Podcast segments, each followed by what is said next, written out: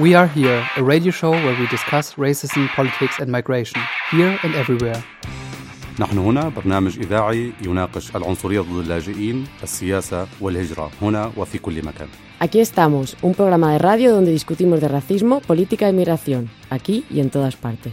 Biz burada, burada ve her yerde göçmen ve siyaset karşılıklı tartışma bu radyo show vardır.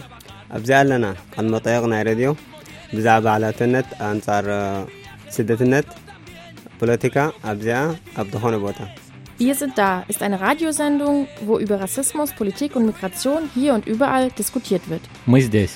Радиошоу, в котором мы обсуждаем расизм, политику и миграцию здесь и повсюду. y dejar que entren, tirar las fronteras o hacer un puente. ¿Cuánto cuesta olvidar la raza, El color de la gente? Dejar el miedo y abrir tu mente, abrir tu mente.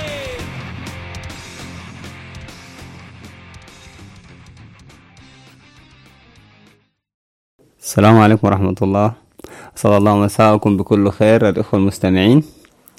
آه، تحية طيبة مباركة. آه، نحن هنا. آه، نطلع مع أغنية و...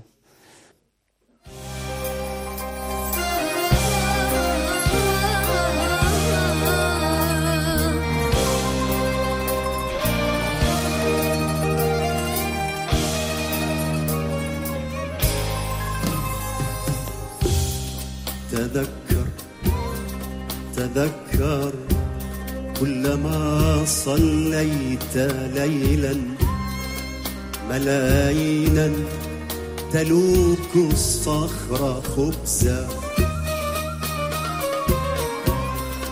على جسر الجراح مشت وتمشي وتلبس جلدها وتموت عزا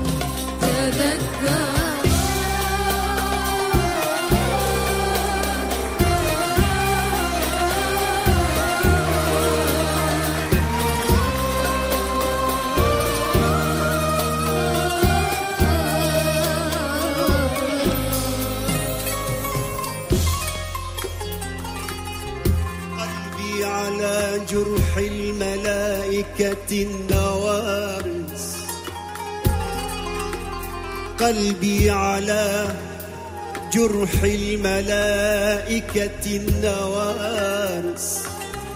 إني أراهم عائدين من المدارس. باست جبينهم المآذن والكنائس.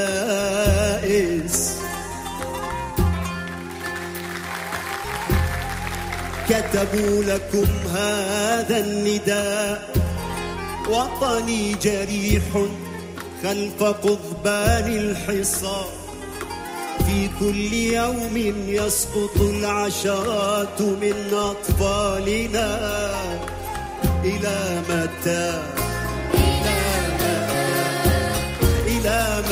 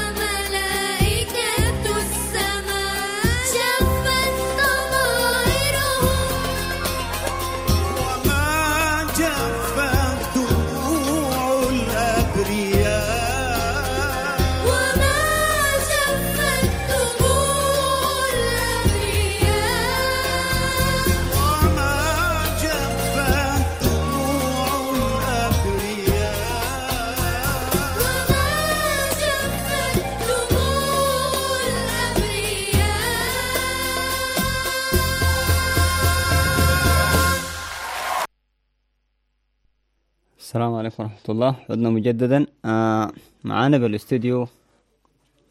وسام من جديد. بعتذر جدا على القطعة بآخر أربع شهور بس آه، بسبب الشتاء القارس هون في ألمانيا وبسبب الدراسة الغير ناجحة اضطريت إني أترك العمل بالراديو الفترة هاي لأنه بسبب ضغط الدراسة والعمل كانت هاي الفكرة هلأ رجعنا من أول وجديد. فترة أعياد و... وعطل. وهيك شغلات. فقلنا بنرجع بنشارك معكم اللحظات السعيدة. آه مرحبا بك مجددا شكراً لك،. ومعانا الأخ آه يمكن أعرف عن نفسه. أنا صافي استضفتني مراد مرة هون. أه، معك لأحكي عن ال- الحدث اللي سويناه عن سوريا بتاريخ 18 12 2016 واليوم جاي كمان نحكي مع الأخ وسام عن الموضوع. يا سيدي أهلا وسهلا. آه مرحبا بكم مجددا. وفي الوقت الراهن صراحة يعني آه اليوم آه للمرة الثانية للأسف أخ صافي برضو آه مستضيفينك ونتمنى إنك تتواصل معنا على طول. والأخ وسام زي ما حكى إنه رجع. الحمد لله على السلامة. الله يسلمك يا رب. ف آه، مستضيفين الشباب على إنه يقوموا يفصلوا لنا أو يحاولوا يوجزوا لنا مم، الفكرة بتاعت اسم المهرجان من المشرق إلى المغرب. يا مشرق ومغرب يا. فتفضل يعني ورينا الفكرة العامة اساسها وكيف. ولجت إلى ال... إلى إلى العلن إلى العلن تماما. هي الحفل آه، كان بدريسدن بالأسبوع اللي مضي. طبعا هو كان على مدة أسبوعين مش بس أسبوع واحد. الحفل كان اسمه من المشرق إلى المغرب أو مشرق مغرب. وكانت الفكرة على بالأساس هي انه يتم تبادل فني خلينا نقول بين الغرب والشرق. أي بين منطقتنا يعني الشرق تبادل ثقافي. تماما والغرب. وعلى هذا الأساس استضاف آه، المسرح مسرح فيست شبيل هاوس بمنطقة هيلاراو قريب على دريسدن مجموعة من الفرق الفنية مجموعة من الممثلين المخرجين الأفلام المعارض على مدة أسبوعين بهيلاراو وكمان بقلب مدينة دريسدن حاولوا من خلالها يوصلوا آه، فكر بسيطة عن الوضع اللي صاير تقريبا نقول بالمنطقة بالمنطقة بمنطقة الشرق بالعموم بديش خصص أنا بالضبط يعني كان في عندنا ممثلين أيوة. مخرجين مسرحيين من لبنان من سوريا من مصر من المغرب تقريبا من العالم العربي بشكل كامل وأدوا حفلات وأدوا معارض وأدوا كثير شغلات. وأنا بشوف إنه الوضع كان جيد. يعني كان في إقبال واضح هون بدريسدن كان الجو جميل. طبعا كثير ناس أسعدت إنه في حفلات يعني لفنانين ل الفنانين يعتبروا نسبيا مشهورين. يعني الناس فينا نقول إحنا حست بالونس من أول وجديد خاصة بالمدينة هون بدريسدن بهذا الجو ال- البارد الجو العنصري نسبيا كمان. إنه رجعت استمعنا هيك لأغانينا اللي نحن بنحبها استمعنا لتراثنا اللي نحن بنحبه. إنه كانت في هاي الإمكانية فكان أمر جيد جدا. شكرا. الأخ مصطفى؟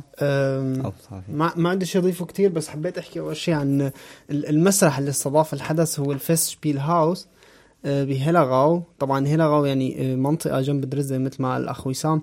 هي آه، نشأت فكرتها عام 1887 وتم إنشاء ال- يعني الفكرة نشأت بهذا الزمان وتعمر ال- ال- المدينة أو قسم من المدينة بتاريخ 1911 وهي كانت أول فكرة جينوسنشافت هون بشرق ألمانيا فكان كان مشروع كتير هائل لحتى يواجهوا تصاعد ارتفاع ال- الإيجارات وكان آه، مشروع ناجح. أحد أهم الناس اللي اشتغلوا هو طبعا آه، مكان للرقص آه، وقت اللي أنشأوه فيست شبيل هاوس ضاف إلى مسرح. كان أحد أهم المعماريين اللي هو لوكو بوزيه كان مصمم رقصات ورقص كتير هنيك وصمم كتير من رقصات على هذا المسرح. فهو بالفعل مكان كتير حساس ومهم بألمانيا كلها. وفكرة إنه آه، هذا التبادل الفني اللي صار فكرة كتير حلوة. وخاصة بهذا المحل اللي هو أساسه مثل ما بيقولوا آه، أساس تأسيسه يساري بحت. تماما. فهذا الشيء حبيت أضيفه. آه بارك الله فيك على الإضافة. فسؤال للأخ وسام. آه من وجهة نظرك هل إنه المهرجان أدى غرضه أو حيالله كان ونس؟ تماما. هو هذا هذا السؤال اللي كان مطروح. على الأقل فكرة المهرجان بالأساس كانت عبارة عن إنه يصير في تفادل فني بين الشرق والغرب. الناس تقرب من بعضها يصير في تقارب وجهات النظر. طبعا أنا بحكم عملي هنيك ما حسيت لا، طبعا الناس انبسطت جدا بوجود هاي النشاطات كلياتها. ما راح أقول غير هيك طبعا بس الغرض نقول الغرض السياسي منه والغرض الاجتماعي. نقول إنه تم توصيل فكرة ما معينة. للأسف ما كان في مجهود ما كان في تنسيق بالنسبة لهي الغرض. يعني خلينا نقول من الاحتفال كله نحن ما شفنا كلمات واضحة مباشرة. ضد ال- الإجراءات العنصرية ضد إجراءات الترحيل ضد الاجراءات اللي عم تمارس بحق اللاجئين هون من قبل كانت الحكومة أو من قبل الأحزاب اليمينية الشعبوية المتطرفه فأنا بشوف إنه يعني لأنه هذا الاحتفال جمع عدد كبير من الناس إن كانوا ألمانا وإن كانوا من اللاجئين. بس بنفس الوقت ما تم توجيه أي رسالة مباشرة.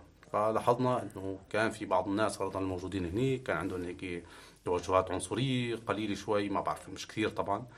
بحكم إنه المهرجان كان يعني في أغلبية عربية. إلى آخره بس كان انتقادي الواضح إنه ما كان في رسائل مباشرة حتى من المسرح نفسه يعني من الجهة المسؤولة عن تنسيق ال- الحفل عن المهرجان إلى آخره لأنه نحن هلأ عم نمر خلينا نقول بوضع حساس نسبيا بأوروبا تصاعد اليمين الشعبوي تصاعد الحركات المتطرفة وكان بيكون كثير الأمر جميل لو إنهم ببداية كل حفل وجهوا كلمتين بس للأوضاع اللي عم تصير. بألمانيا كانت هون أو بالنسبة للناس اللي عم تنطر بال- باليونان نقول أو الناس اللي واقفة على الحدود بالمغرب. كنت بشوفها إنه كان كانت لتكون آه، أمر جميل جدا يعني. لو إنه انحكى بهي النقط بس للأسف ما تم التنوية لها. فظلت القضية انحصرت بس على الفن والفنون وما شابه ذلك. هذا اعتقادي تمام. بحب كمان نضيف إنه آه، الحكي اللي حكاه وسام بشكل أو بآخر آه، الخطوة خطوة جريئة وحلوة كتير إنه استضافوا فنانين من الشرق الأوسط وجابوها لهون وبالفعل هي فكرة يعني قليل ما تنشاف هون بألمانيا. بس كمان واحد لازم يحكي إنه في لخبطة أو خربطة لفهم موضوع الشرق كأنه هو عبارة عن نسيج واحد بس كلنا بنعرف إنه الشرق الأوسط عبارة عن كتلة من الأنسجة ومن. الطوائف آه. ومن الثقافات. وانه هيك تجيب تعمل آه، فيستيفال واحد لكل الناس. بدون ما يكون عندك خلفية شو شو في هنيك. يعني أنا ما حضرت كل المهرجان. طبعا أنا حضرت أجزاء منه ما اخرش واحد يحضر كل شيء. فكان في فيلم عن سوريا. انعرض الفيلم بدون ما حتى ينعرف شو في بقلبه. ف أكيد مشكورين هن على الجهود اللي عملوها وصعب كتير حدا يلتقى اللي ينظم هيك نشاطات بس إذا واحد اشتغل واشتغل فيشتغل الأمور بشكل صحيح. يعني الفيلم انعرض عن سوريا وكان عم يوثق جرائم ال ال ال النظام السوري أو بدايات الثورة السورية ضد ال اللي آه، الناشطين خلال عمليات التعذيب والقنص والاستهداف المباشر للمظاهرات السلمية. آه، الفيلم كان قاسي جدا. لينعرض ب ب ب ب ب آه، سينما آه، صغيرة وبدون ما ينقال حتى إنه الفيلم قاسي. يعني ممكن كان يتواجد أطفال اللي يحضروا فيلم. حتى أنا من الأشخاص اللي ما حسنت كمل وأحضر طلعت لبرا لأنه الفيلم الفيلم بالفعل قاسي. طبعا كتير ناس غيري. فهي آه، شيء له علاقة بالتنظيم مرة تانية له علاقة بالفهم الخاطئ لمفهوم الثقافة الشرقية. طيب ده, ده, ده برجع للسؤال اللي أنا سألته بالأول إنه آه أساس الفكرة. على أي أساس؟ يعني جات الفكرة؟ ما أظن إنه صحى تماماً، الصباح وقال يلا نعمل مهرجان الفكرة كانت عبارة عن تبادل خلينا نقول ثقافي وفني بين الشرق والغرب. بس هن تماما مثل ما قال أخي صافي هون إنه تم التبادل على أساس يعني وجهة واحدة إنه نحن الشرق عندنا كتلة هاي نوع الموسيقى اللي فيه هاي نوع الفن اللي فيه ونحن نقلناها وإنه اجوا قدموا العرض هون. على المستوى الفني طبعا الفكرة وصلت إجوا الجماعة وأدوا عروض وإلى آخره. بس كمان هيلراو آه، وفيستشبيل هاوس كان له نشاطات زمان وكان بيعنى بأمور اللاجئين وما يخص اللاجئين وإلى آخره. ما شفنا نحن الرسائل مباشرة فيما تخص أمور اللاجئين. يعني إحنا يعني لاحظتوا هذا الأمر إنه هاي الاحتفالات كانت مقتصرة على الناس اللي نسبيا اوضاعها مرتاحة. يعني الناس اللي راحت حضرت المهرجان كانت الغالبية من طبقة اللاجئين الأمور المرتاحة نسبيا اللي عندهم القدرة على الحضور اللي عندهم القدرة على دفع البطاقات والدخول وإلى آخره. أما للأسف القسم الآخر اللي هو فعلا عم يعاني هون من عدة إجراءات من إجراءات الترحيل كانت أو من الإجراءات القسرية أو من الحمايات المؤقتة وإلى آخره ما شفنا حضور أبدا بالنسبة لهم. حتى طبقة الألمان اللي كانت جاي بينتها أنه من طبقة معينة مو هي مو أنا بحسب عملي هنيك إنه نحن كان بودنا إنه نوصل لطبقات أكثر بكثير من هيك من المجتمع. أما كان الألماني أو من اللاجئين نفسهم ما قدرنا. على المستوى الفني فيني أقول لك إنه الحفل أدى غرضه بس على المستوى الاجتماعي والسياسي لا للأسف. كان في فشل تنسيقي وما قدرنا نوصل الرسالة اللي نحن بدنا نوصلها من خلال هاي الحفل. الفشل آه، في التنسيق أنت تقصد التنسيق في الترويج للمهرجان؟ أو لا على مستوى الإعلانات خلينا نقول تروج له. تم- الترجمة آه، باللغة العربية والألمانية والإنجليزية كانت متوفرة وكان في موقع الإنترنت والإعلانات عبت المدينة خلينا نقول قبل بشهر. بس الفكرة كانت بال آه، بالمح... بالفحوى بالفحوى تبع ترتيب النشاطات تبع ال... كيف نحن بدنا نقدمهم لهي الاحتفالات شو الكلمات اللي لازم نلقيها وشو الأهداف اللي نحن لازم نسعى وراها. هون كان في عندنا مشكلة واضحة. الناس ما ما حطت كثير مجهود بالنسبة لهي القضية.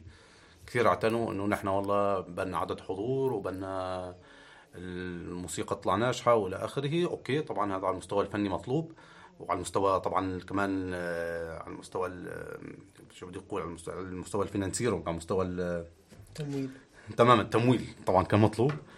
بس على بقول لك على المستوى السياسي والاجتماعي بما يخص قضيتنا نحن هون كلاجئين لا للأسف بقول إنه الحفل فشل بتوصيل آه، رسالة معينة. طيب آه، أنا ما عاوز أتعارض معك في الفكرة.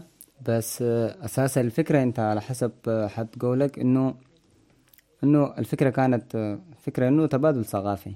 تمام. ماشي؟ يعني أساسا من الأساس ما في أي تلميح من الأساس إنه حيكون في امين توعية ثقافية مش توعية سياسية. يعني معروف الفستشبيل عندهم يعني هو مسرح. يعني مسرح معروف في كل ألمانيا. فهمت علي؟ ف فهم لما بيقولوا المنظمين هل كل المنظمين كانوا من الفستشبيل ولا بحكم عملك انت أو صافي أو اي احد من المغربين لل- للمسرح شارك في التنظيم؟ التنظيم كان من طبعا المنظمين كانوا من فيستشبيل هاوس من العاملين هنيك وشاركوا بالتنظيم كمان مجموعة من الفنانين اللي كانوا جايين من لبنان. بس أنا بدي أرجع لكلمة آه، التبادل الثقافي. التبادل الثقافي وخلينا نقول ما هي الثقافه بالأساس. إذا نحن ما بدنا نتبادل الثقافه على أساس إنه هي ثقافة انفتاح وتحرر وثقافة قبول الآخر فنحن عن أي ثقافه هون عم نحكي. للأسف هي النقاط بهذا التبادل ما تركز عليها. إحنا ما ركزنا إنه يا جماعة نحن لازم نقوي ثقافة الانفتاح وثقافة تقبل الآخر، ثقافة الحوار، ثقافة التواصل مع الآخرين، الم- الموسيقى جزء طبعا ما بيتجزأ إنه أنا بتواصل مع ناس آخرين بحب أعرف موسيقتهم. وكيف هن بينبسطوا وكيف هن بيغنوا إلى آخره. بشوفوا طبعا هذا جانب مهم. بس كمان إذا أنا ما وصلت رسالة مباشرة بحكم اختلاف اللغات أنا عم بحكي هون اللغات مختلفه كانت. إذا ما كان في رسائل على عدة لغات وبشكل واضح وصريح يعني ليش بدي هذا التبادل يصير؟ يعني أنا ليش عم بعمل تبادل ثقافي مشان الناس تنفتح على بعضها والناس تقدر تتعايش مع بعضها بس للأسف ما كانت في رسائل مباشرة بتعنى بهذا الموضوع. وأنا هون عاد نقدي بصير.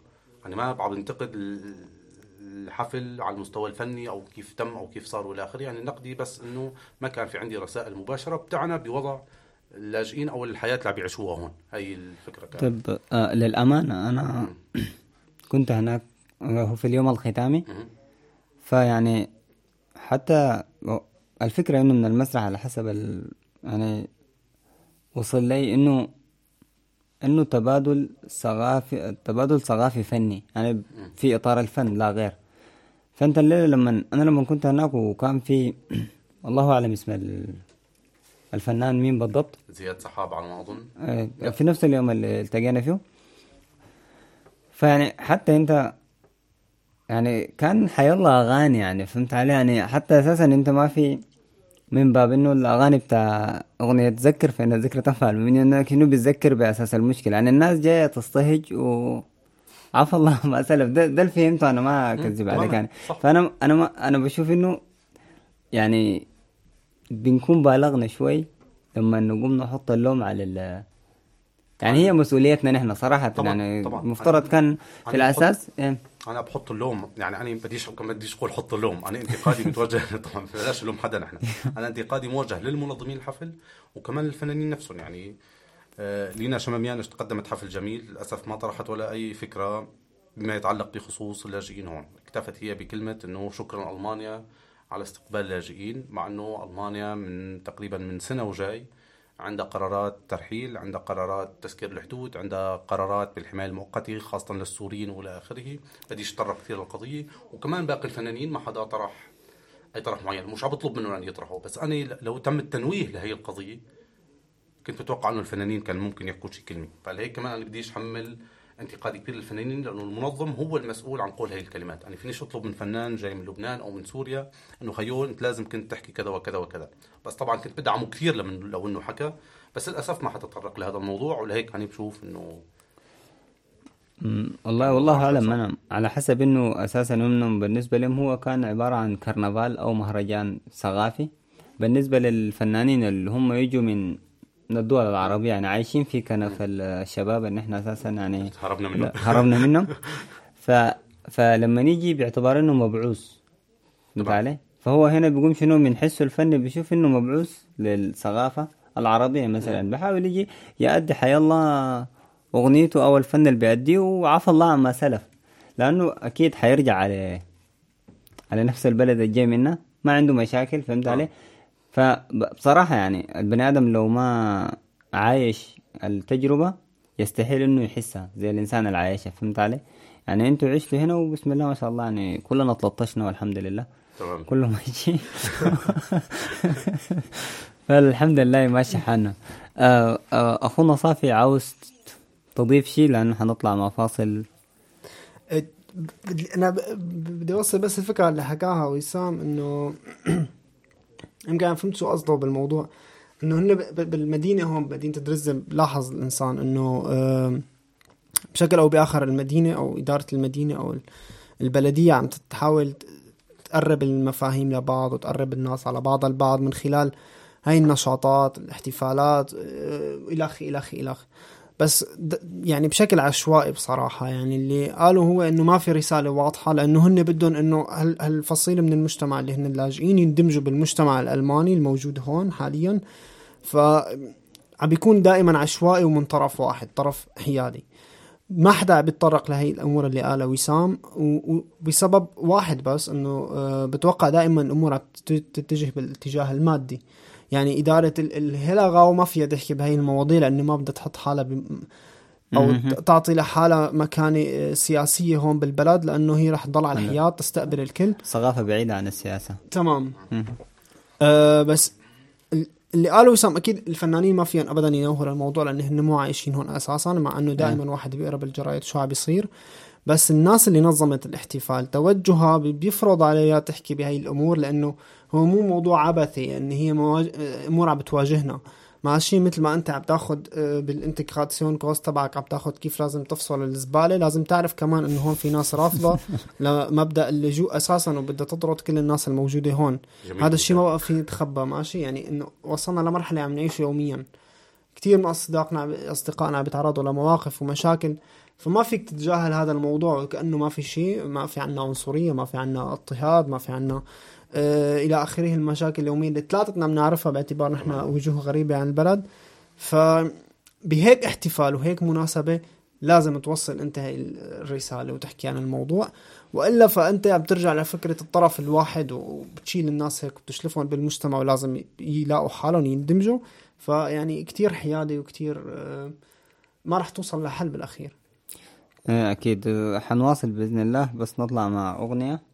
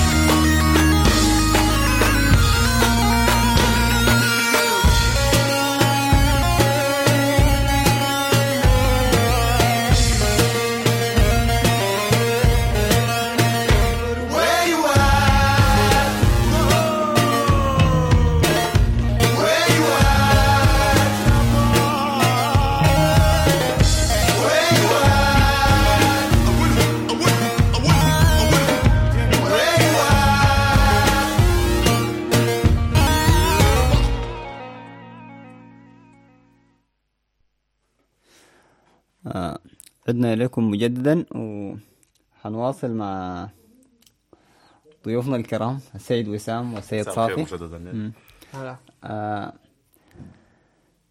بعد ما أخذنا وجهات النظر بصورة عامة عن الفكرة العامة وعرفنا زي ما بقول إن البني آدم بيتعلم من الخطأ يعني شفنا شيء فشباب هل عندهم أي أفكار مستقبلية لأنه عسى ولعل يعني تعاد لكن ليس كثيرتها الأولى إنه الناس يكون عندها. آه، هلا الفكرة المستقبلية اللي راح تصير بهيلارا وفي شيء اسمه جولكي بارك جنب هيلارا وهو متنزه حديقة حد المسرح تماما بتصير. إيه، هي. الحديقة هلأ عم بتحضر نفسها مشان نشاطات بتعلق بالصيف يعني عم نحكي بعد شهرين تقريبا. النشاطات رح تكون عبارة عن ورشات عمل ورشات كتابة عن موسيقى عن نشاطات سياسية كمان.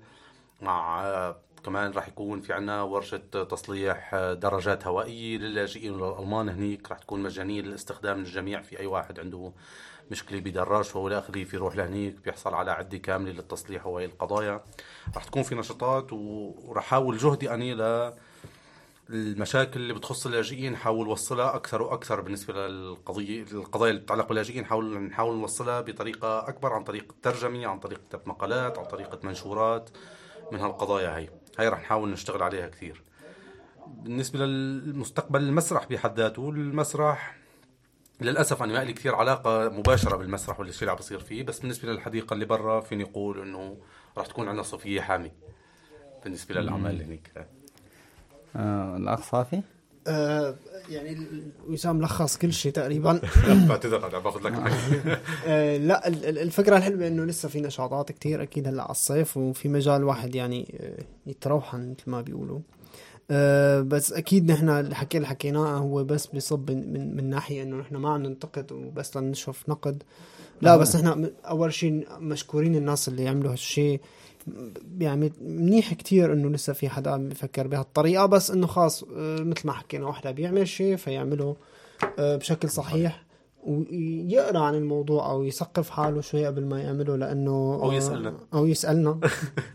ومرات بالمناسبة ما ما ما مفترض إنه الواحد ينتظر حتى يجوا يسألوه. إذا بقى عنده تواصل فبتحاول تبدو وجهة نظرك من. الأول في في صعوبات آه. بالكوميونيكيشن شوي بس إنه آه راح نوصل إن شاء الله على حل في. اجتماعات إن شاء الله راح نلتقى مع بعض ونشوف كيف نوصل لصيغة أمثل بالتعامل.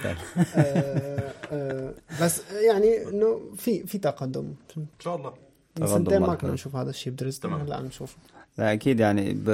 بكل صراحة يعني بالنسبة للأوضاع الأوضاع ال... نقول الأوضاع العنصرية بلا ما نقول الأوضاع السياسية لأنه كلها محصلة بعضها. آه بصورة عامة يعني في فرق فرق كبير جدا جدا يعني بين الفترة اللي وصلنا فيها من الزمن اللي وصلنا فيه على على المدينة الفاضلة درزدن لليوم. يعني جد يعني الحمد لله أنا أنا معرفة مع الأخ صافي يعني. هسه تقريبا سنتين. يعني بتشوف الفرق يعني فرق. فرق العنصرية أو ممكن يكون أو قد يكون أنا صافي إنه حصرنا نفسنا في إطار كده بعيد كل البعد عن ال... تماما. أيوه. أنا اللي يعني مثلا المنطقة بتاعت النويسات معروف إنها منطقة يعني يستحيل يعني تتعرض فيها. آه. بس يعني مو بشكل كامل. مو بشكل محلات كامل. آه، لسه في في محلات طيب جد يعني بت- بتظهر حاجات بالشكل ده. ف آه عشان ما نبعد عن الموضوع الأساسي اللي أنا عاوز احكي عنه. بالنسبة لل على حسب النقد يعني هو هو النقد شيء جميل لما يكون يكون بناء يعني ما يكون هدام. يعني ما في إنسان بينكر يعني المجهود يعني الجبار ال- بذلوه وإن كان يعني بالنسبة لنا يكون مجهود جبار لأنه من تحسبها بكل المقاييس إنك تستدعي فنانين و والوضع المالي وكده فشي خيالي يعني يعتبر شي خيالي وإنجاز يعني. لو حسبناه من الحسبة. يعني إنجاز. فأنا ما أعرف. أنت أنت إذا كنت مداوم في بالمهرجان لأنه المهرجان مشيت يوم واحد. لا كان مدة أسبوعين. أنت ك- كنت مواظب يعني. تقريبا هي أغلب الاحتفالات حضرتها. أغلب الاحتفالات.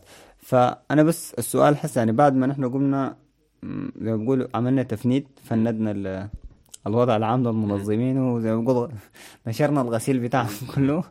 آه سؤالي لك انت انت يعني ممكن أنا وصافي خارج ال... خارج السؤال ده عشان كده بنسأل أنا بسألك يعني باسم صافي حتى. انه احساسك كان بالنسبة لل يعني الجو أو بالنسبة للاجئين فهمت علي؟ ما انت انت كنت في باعتبار انك آه، مشارك وفي نفس الوقت متفرج. تمام. فاحساسك كان شنو انت؟ باعتبار انك انت المترجم الرسمي يعني ماشي. بتحكي مع ده وبتحكي مع ده فهمت علي؟ ف... فالسؤال آه شو إحساسك يعني من الجو العام يعني بالنسبة لأغلبية اللاجئين أنت في الأول كنت قلت يعني كلهم لاجئين اوضاعهم ميسرة. ميسرة نسبيا إيه. فممكن توضح كلمة ميسرة نسبيا لأنه ما فهمت هو لاجئ في النهاية إذا كان وضعه ميسر أو غير ميسر. تماما. هلأ خليني بس أعطي لمحة هون عن مدينة دريسدن نسبيا. إحنا مدينة دريسدن عندنا مقسومة تقريبا قسمين. عندنا قسم نويشتات بسموه المدينة الجديدة أيوة هذا القسم الجميل خلينا نقول. القسم اللي ما فيه كثير عنصرية القسم اللي ملاقي فيه كثير طلاب الناس المرتاحة نسبيا اللي عندها نشاط اجتماعي خلينا نقول بتلاقيها متواجده بهذا القسم. وعندنا أقسام ثانية في المدينة مثل بروليس وجوربتس هي تعتبر الأحياء الفقيرة. اللي بيعيشوا فيها. أما اللاجئين أو الناس اللي تحت خط الفقر هون بألمانيا بتلقوا مساعدات اجتماعية من مراكز العمل وإلى آخره. خلينا نقول بالاحتفالات اللي استمرت لمدة أسبوعين. نحن كان عندنا معارض صور كان عندنا أفلام وكان عندنا النشاطات الفنية وإلى آخره. على معارض الصور والأفلام كانت نسبيا خليني أقول كانت لطبقة معينة من الناس اللي هي فعلا عندها اهتمام وخلفية لنقول بالوضع اللي عم بيصير فرضا بسوريا أو بلبنان. آه، بديش يعني كثير آه، أتطرف بتسمية ال- بتسمية هي الطبقة بس كان في حس نخبوي خليني نقول إنه هي اللي أكثر شيء زارت هي ال- الأفلام أو زارت هي المعارض. ما ما فيني أقول إنه والله كان في إقبال من اللاجئين واضح كثير كبير عليها لا كانت القضية إنه في عندنا نحن قسم من من اللاجئين اللي طبعا هن معهم اقامه ثلاث سنين اللي عندهم اوريدي صار عمل هون اللي صار لهم فترة سنتين لنقول أقل أو أكثر يعني امورهم المادية مرتاحة امورهم الاجتماعية كمان مرتاحة. ونسبيا عندهم مستوى معين من الاطلاع والثقافي والأمور هن اللي شاركوا بهي الأفلام والمعارض الصور. البقايا ما شاركوا مش لأنهم هن عندهم نسبة ثقافة أقل أو مش مش اهتمام أو شيء لا كل الناس كانت مهتمة بس المشكلة إنه في ناس فعلا لحد اليوم بعدها بتعاني بالنسبة من قضية الأوراق أو بالنسبة لوضع السكن تبعها. يعني عايشين ب للأسف عايشين بهي الأحياء الفقيرة لأنه شركة السكن هون اللي بتعطي سكن معش سمحت إنه اللاجئين كثير ياخذوا سكن بال Neustadt نقول أو بقلب ال Altstadt أو إلى آخره. كلياتهم عم بينعطوا سكن بمناطق بعيدة مثل Prohlis و Gorbitz و- بالنسبة لهذول الناس ما قدرنا نحن نروح نعمل إعلانات عندهم بشكل مباشر. فللأسف كان في خصخصة نقول بالنسبة للاجئين اللي اجوا زاروا هاي الاحتفالات كلياتها فالغالبية العظمى خلينا نقول كانت النخبه من اللاجئين من من وسط اللاجئين خلينا نقول أو من وسط كمان المغتربين العرب القدامى أو أو ما شابه ذلك. بس للأسف يعني الشريحة اللي أنا كنت حابب إن الواحد يوصل لها من خلال هي الأفلام خلينا نقول الأفلام والمعارض. بديش احكي عن الحفلات الموسيقية وإلى آخره. للأسف ما قدرنا نوصل لها وللأسف ما كان في هذاك الحضور الكبير بالنسبة للأفلام ومعارض الصور. مع أنه كانت طروحاتها طروحات نسبيا جميلة كانت بتحكي عن الحرب كانت بتحكي عن الحرب الأهلية بالذات عن اللجوء عن الغربة عن عن كثير قضايا بتتعلق بحياتنا نحن اليومية هون كلاجئين عايشين بالمدينة اللي لها خصوصية شوي اللي هي دريسدن طبعا.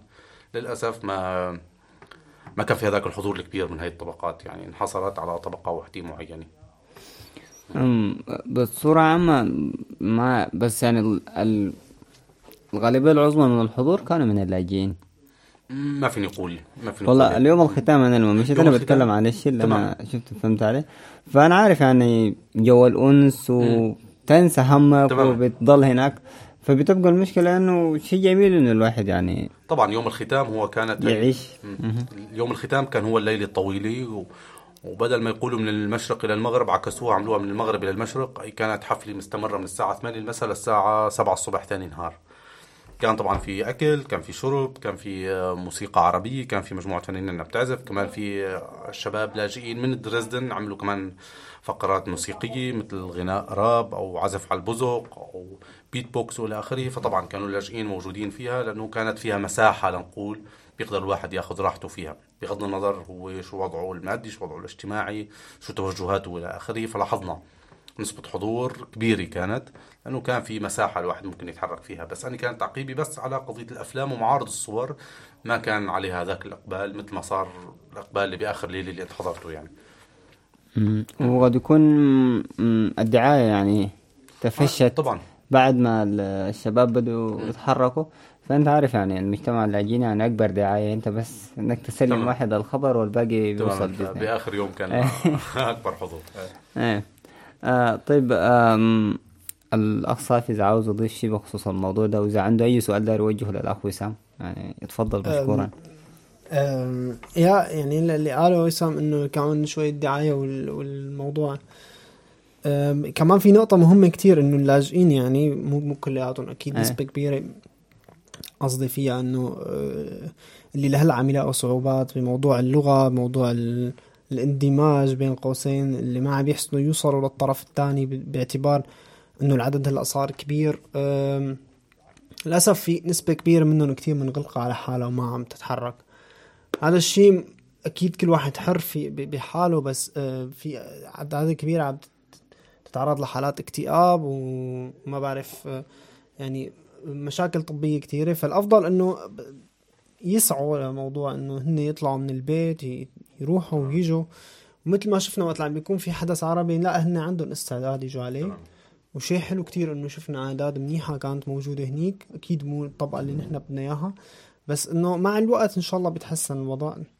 ال- الشغلة اللي كمان بدي أحكيها إنه آه، اللي لاحظته أنا بحفلة لينا كان كان موضوع هلأ ما بعرف لينا شو توجهه السياسي ابدا بس صار إنه ال- ال- الوطنية عند الشباب ارتفعت كتير بلحظة من اللحظات وصاروا آه، يغنوا للوطن ويبكوا ويرقصوا بنفس الوقت وهيك.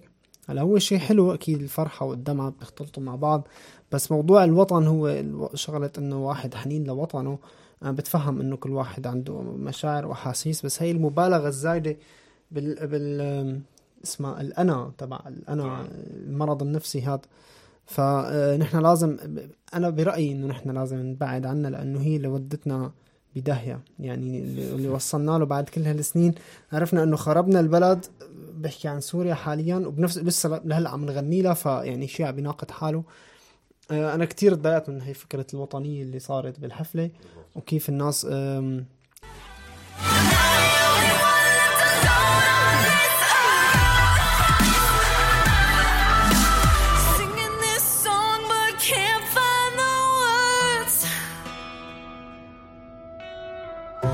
Cause I could use a hand sometimes.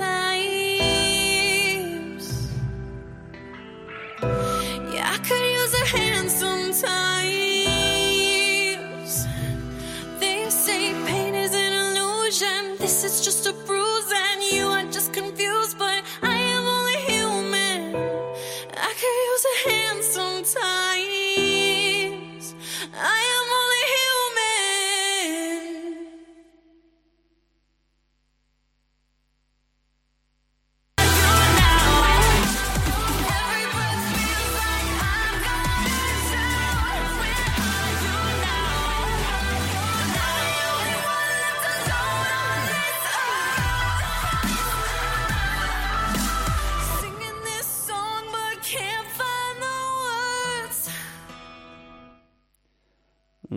مرحبا مجددا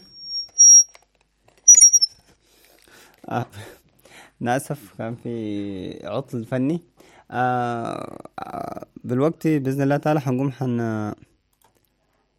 زي ما بقول الأخوة السوريين حنبلش أو سنبدأ بإذن الله تعالى آه. موضوع النقاش وهو موضوع يعني أساسا من الأول هو كان أساس فكرة البرنامج إنه يكون عندنا برنامج في الراديو والأخ وسام إذا بيذكر كان أساس الفكرة إنه آه، سوء أو عدم فهم معنى كلمة اندماج. أو قد نكون فاهمينها وزي ما بيقولوا شنو؟ ماشيين وما سائلين في حدا. ماشي؟ آه موضوع النقاش حيكون عن الاندماج بصورة عامة. نحن كلاجئين يعني جينا وعندنا مست...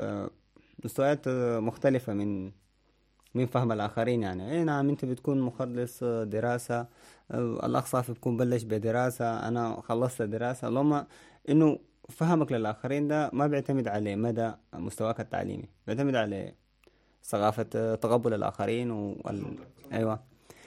فال الشيء الصراحة يعني الواحد لمسه بكل أمانة يعني الواحد ما يقدر ينكر إنه بصراحة يعني نعم الواحد عارف إنه مجتمع جديد علينا ثقافة جديدة علينا وبنشيل وبن بنعيد في نفس القصة وعلى ضوء كده بنرتكب أخطاء كثيرة وبنلغي اللوم على إنه طيب الألمان ما بيستقبلونا الألمان ما بيفعلون الألمان ما وبنتصرف تصرفات صراحة يعني على من مؤاخذة يعني حتى والدتك ما حتتقبلك لو أنت تصرفت تصرفات زي دي. فحاسة نسأل الأخ وسام معليه يعني. ممكن نسأل صافي برضه لأنه شايف. آه فكرة الفكرة العامة عن الاندماج والصور السلبية اللي أنت شفتها من مفهوم الاندماج. ممكن تتفضل تحكي وبعدين نشوف الأخ صافي. تمام العلاقة بالنسبة لقضية الاندماج بعرفش نحن حكينا عن القضية هي مسبقا كثير. وأنا عندي موقف سلبي نسبيا من الكلمة. ما تعريف كلمة اندماج وأنا مع مين بدي اندمج. ومين هن الطرفين الواحد بده يندمج من خلالهم. يعني أنا على أي طرف محسوب ومع أي طرف بدي اندمج أنا كلها أسئلة هي بطرحها دائما يعني. القضية أخي مراد كالتالي أخي صافي كمان نفس الشيء. نحن المجتمعات تقريبا كلياتها التراكيب المجتمعية خلينا نقول كلياتها متشابهة. وين ما كان إحنا معروف عنها بنقول في عندك الصالح وعندك الطالح. فطبيعي يعني مش هقول لك إنه لاجئين كوكبي من الناس الملائكة اللي طالعين وبدهم يقولوا سلتهم بلا عنب والى اخره كمان عندك في ناس بدها عندها مشاكل وبدها تخرب وبدها تعمل إشكاليات وإلى آخره. بنفس الوقت من الجهة المقابلة كمان من الألمان من الأوروبيين في عندك ناس بدها تعمل مشاكل وناس آه، مش مش متقبلة لفكرة إنه الآخر يعيش معنا هون. فعني كلمة الاندماج آه، بالنسبة لي بشوفها شوي صعبة. اللي أنا بقوله إنه نحن خلينا نحاول إنه نخلق نحن بديل يقدروا من خلاله يعيشوا الناس أو القادمين الجدد مع الناس اللي حابين يستقبلونا خلينا نقول وحابين هيك يعيشوا مع الآخر. ونحن نخلق نمط جديد من الحياة نمط مجتمعي جديد يحوينا ويحويهم. الناس اللي ما بدها تشارك واللي عندها مشكلة بتقبل الآخر أنا برأيي هي لازم تنعزل إن كانت من اللاجئين وإن كانت من الألمان. مع تذكير بقضية إنه أنا بديش ساوي بين اللاجئ السيء والألماني السيء لأنه بالنهاية اللاجئين بالعموم هن ضحايا. أما الألمان بالعموم هون هن ناس مستفيدين من ألمانيا مستفيدين من الجواز مستفيدين من المساعدات من كل شيء. فبس يكون عندك انت ألماني سيء بيقول أنا بديش أعيش مع الآخر هذا بيكون معي مشكلة عقائدية خلينا نقول معه جوهرية معه. بس يكون عندي لاجئ بيقول أنا بديش أعيش مع الآخر فهذا أنا يعني آه، مستعد إني أتعامل معه أحكي معه طول معه الهرجة خلينا نقول أفهم شو الأسباب و حاول اشتغل إني أصلح المسائل هي والى آخره. بالنسبة للألمان اللي ما بدهم يتعايشوا مع الآخر فهذول عندي مشكلة معهم هذول ما فيني أتعامل معهم بلوب فأنا عندي كلمة لجوء كلمة شوي آه كلمة الاندماج.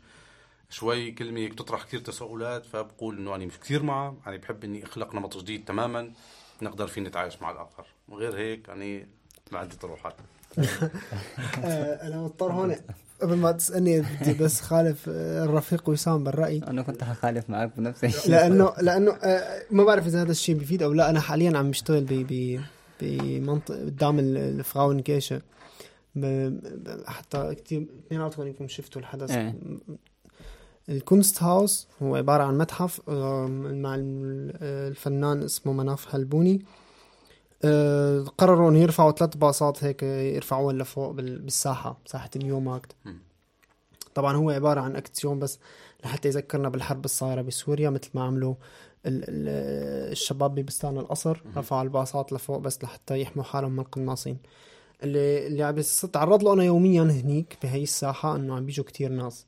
واليوم آه تنين مثل ما بتعرفوا فاليوم هو يوم البيجيدا العالمي يعني كل. أسبوع كل أسبوع بنعرف إنه بينزلوا على المظاهرة.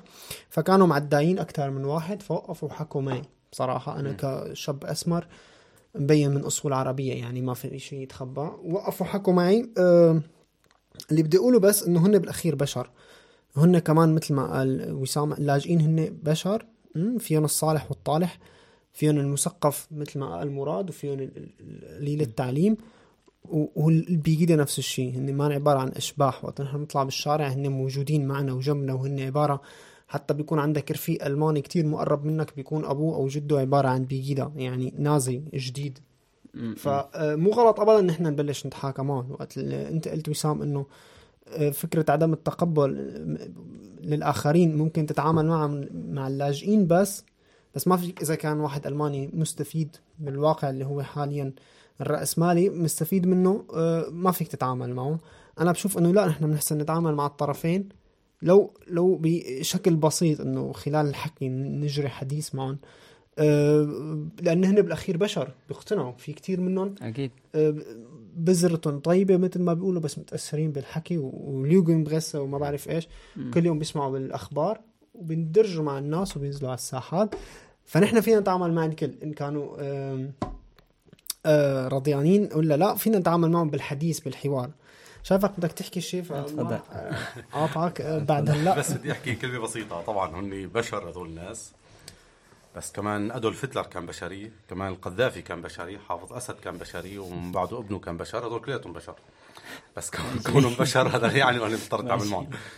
هذول ناس حاملين عقيدة عنصرية تجاه ناس آخرين تماما بيطلعوا كل نهار تنين. هني وأحزاب غيرهم. يعني بديش بس أحط اللوم على ال Pegida عندي. ال Pegida عندي ال AfD وعندي كمان التراكيب عندك هلا العنصرية. identity تماما. جماعة جديدة. وعندي كمان تركب العنصرية بال SPD وبال CDU أو بال CSU أو بديش يعني أخصص حدا. أنا مع العنصريين هون في أوروبا لا يمكن أن أجري معهم حديث على الإطلاق لأنه هذول الناس قائمين على فكرة استعباد الآخر على فئة رؤيتنا نحن كناس دونهم أقل منهم لا يمكن التعايش معهم. فاني من هذا المبدأ لغيت فكرة التواصل معهم. يعني مبدأ إنه هذا هذا مش نقول خصم سياسي أو قال خصم سياسي مش إلي يعني خصم بالمجتمع هذا عدو واضح لي بالمجتمع ومعركتي معه معركه وجودية. يعني معركة وجودية يعني هو يريد إقصائي وإلغائي تماما للمجتمع. أنا مجرد إني عم بروح بحكي معه يعني أنا عم بشرعن نسبيا عم بشرعن الحركة اللي هو عم بيقوم فيها. فاني بالنسبة لي التواصل مع هذول الناس هو محرم تماما. أنا ما بجري معهم ولا أي تواصل على الإطلاق طيب معلش أنا بس أنا ضد فكرة العنف الفكري فهمت علي؟ تمام. يعني أنت في النهاية البني آدم يعني مثلا فرضنا صافي إنسان عنصري ماشي؟ الفكرة كالاتي الحكي مو مع-. إيه أكيد لا يعني الفكرة كالآتي إنه الليلة أنا مفترض أسأل نفسي كيف صافي آه، صار عنصري أنت لازم. تشوف الخلفية أنت ما أعرف أنت بتدي نفسك الحق إنك على حق وبتلغي حرية الآخرين. الأقل تدو كنت تسمع للشخص الآخر عسى ولعل يعني لو حس فيه احترام إنك متح... متقبله كشخص فهمت علي؟ ممكن يستمع للفكرة بس إذا أنت ما تواصلت معه من غير أي سبب حيقتنع إنه الفكرة اللي في راسه فكرة سليمة. عشان كده أنت ما بتحاول تتقرب منه. أخي مراد بيقولوا لك آه، اللي جرب المجرب كان عقله مخرب. الأفكار اللي بيعتنقوها البقيدة والجماعات الأصولية المتطرفه الثاني. هاي الأفكار نفسها اللي حملوها أحزاب من 80 سنة منهم الحزب ال- القومي الاشتراكي ناسيونال سوسياليسموس اللي هن النازيين بهاي الأفكار هن حرقوا 6 مليون يهودي هون وكانوا السبب باشعال حرب عالمية ثانية راح ضحيتها أكثر من 150 مليون بني آدم.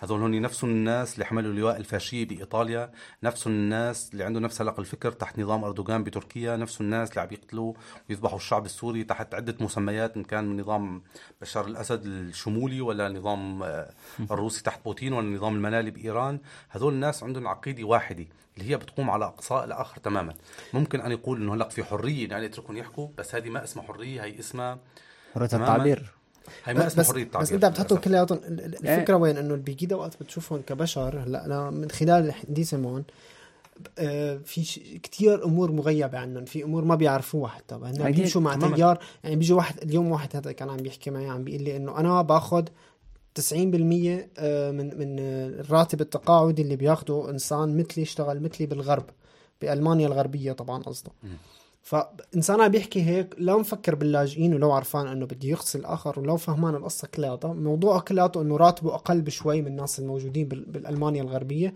هذا الموضوع مضايقه كتير. إيه. فمو كلياتهم هن نفس الشريحة أو نفس الطبقة. طبعا لا طبعا ف... لا. فلهيك أنت بتتواصل معهم بتشوف اختلافات. طبعا أكيد في منهم الن- النازي المتعصب العرقي هذا اللي مم. عنده العرق الأول. وجماعة أم... ما بعرف مين موسوليني وهتلر اللي بيمجدوهم وبيعبدوهم لهلا هدول موجودين بس هي موجود الطرف الثاني اللي هو عن جد كتير قابل للنقاش وممكن توصل معه لنتيجة بالأخير. هو بالأخير بده راتبه يزيد كم ليرة لأنه عم بحس بالاضطهاد إنه الإنسان هنيك عم ياخذ راتب أقل آه، فأنا بطلع مع. البيجيدا اللي عم بتمثل صوتي. ضد اليسار اللي هو آه، متحكم بزمام الأمور من وجهة نظر البيجيدا. آه، آه، الأخ صافي بالمناسبة الفكرة سليمة بالمناسبة ب- بصورة عامة بيقولوا السياسة لعبة غزرة فهمت علي؟ فالسياسي هو الشخص اللي بيعرف يلعب ال- اللعبة دي فهمت. علي؟ يعني حاسة ممكن يكون الأقلية من التابعين للمفهوم بتاع بقيدة هم يعني أدوم المؤاخذة حاسة سامعين جحوش مهم. فالبقية يعني الغالب يعني غالبية الموجودين الغالبية يعني مش الأقلية الغالبية زي ما قال يعني واحد عاوز يزود راتبه كم ليرة مو وواحد فاهم أي طبعا ما. فاهمانين ابدا شو يعني بيجي له ماشي انبيفوس يعني أي إنه ما- بدون دراية إنه شو الخلفية. السياسية للموضوع. موضوع الإنسان كله هو عم يفكر بما إنه ليه أنا راتبي أقل من هيك؟ أخي هدول اللي عم يصيحوا لي بحقي بيطلع معهم. لا عرفان بقضية ال ال ال العنصرية المذهبية تبع ال- ال- ال- حتى الفكر تبع بيجيدا أساسه كيف نشا ما اجى مباشر آه، عنصري. مصطفى نحن بس بدناش كمان قضية ننساها يعني بديش لأنه آه، يعني سطح الموضوع بما يخص البقيده البقيده هذول الناس اللي عم تطلع. يعني ال- الكل الكل هن عندهم غطاء عنصري عندهم عفوا فكر عنصري تحت غطاء من لوتس بوخمان اللي هو هذا المسؤول عن البقيدة اللي, بي اللي بيعمل دائما خطابات وإلى آخره كل نهار ثانيين وخطاباته مليئة جدا بكلمات عنصرية وإلى آخره. لو كان في هون واحد مو عنصري كان انسحب نسبيا. إذا حدا والله عنده مشكلة براتبه لا فهو حزب اليسار هو أكثر واحد ممكن يرجع له راتبه. بس أنا مشكلتي هون عم بتعامل مع ناس أغبياء آه، رؤوسهم ملأى بالأفكار العنصرية. للأسف أقول لك لأنهم هيك أنا ما فيني أتواصل معهم. هي هون المشكلة. بنفس الطريقة أنا ال- بالنسبة للخطابات العنصرية أي رفيق من رفقاتي أنا اللي بعرفهم الألمان اللي هن من طرف مثل ما بيقولوا الويلكم ريفوجيز إيه. بيلقي خطابات عنصرية بلا حدود. فأي بدك تقيس الموضوع على كل الشعب. فأنت ربيان بجو عنصري فيك بأي كلمة صغيرة. أحيانا بيقولوا إنه هذا الأسود بي- بي- حتى يأشر لك عليه فهي كلمة عنصرية. شرفها بدون ما يلقي لها حساب. أنا مستعد للنضال آه، ضد كل من لديه هذه القيم العنصرية. ماشي. ماشي يا سيد وسام. هي الفكرة كالآتي. أنت الليلة ب- بصورة عامة لما تكون عدو المؤاخذة بتحكي عن تتكلم عن بصورة عامة. لما انت انت أنا ما اعرف يعني انت بتدي نفسك الحق انك آه تطغى على حرية الآخرين وده أساسا. يعني انت بفكر عام بفكر يساري بحت بتقول إنه شنو؟ human right ما بعرف أنا هي left human right ولا ما ما white human الله أعلم. فهمت علي؟ في النهاية انت بتقول human معناتها بني آدم. يا أخي زي ما قال لك المخلوق ده يعني الشاب يعني من بقيده ولا إن شاء الله يكون حفيد هتلر فهمت علي؟ في النهاية هو شخص عنده حق إنه حق إنه يعبر عن ما هاي مش ديمقراطية طيب الديمقراطية انك انت معلش معلش لا أنا يسمح لاحد إنه يمس بالكرامة الإنسانية هون المشكلة هذول الناس عم يمسوا بالكرامة وأنت ما قاعد يعني. معلش لو اخذناه يسار ويمين اعتبرناه في اليمين ماشي لا. فهمت علي؟ أنت حق عليك أنت تسفهني وتقول ما لا تمام وتعبر ما بدالك طيب أنت زي ما بتدي. نفسك الحق فهمت علي؟ أنا بصراحة يعني أنا ما عندي إشكالية أنا أحاول أسمع من الآخر لأنه. بتعلم منهم آه الوقت شكله حيخلص تذكير بالمناطق تجمع الأخوة اللاجئين اللي هي المونتاك كافيه و آه كل يوم اثنين على حسب الاسم. الجول آه، آه، جولجي بارك عما غريب حنعلن عن الزمن بالتحديد. آه وعندنا بالانترناسيونال كافيه بالجوليسا اشتراسة و والله ما مستحضر في لوبتا وفي شيء يوم الخميس والله أعلم أو يوم الثلاث ما متأكد. الحفله نهار الجمعة. الحفله نهار الجمعة وكل الأخوة الله تعالى. وتحيه طيبة مباركه وفي أمان الله وحفظه السلام ورحمة الله.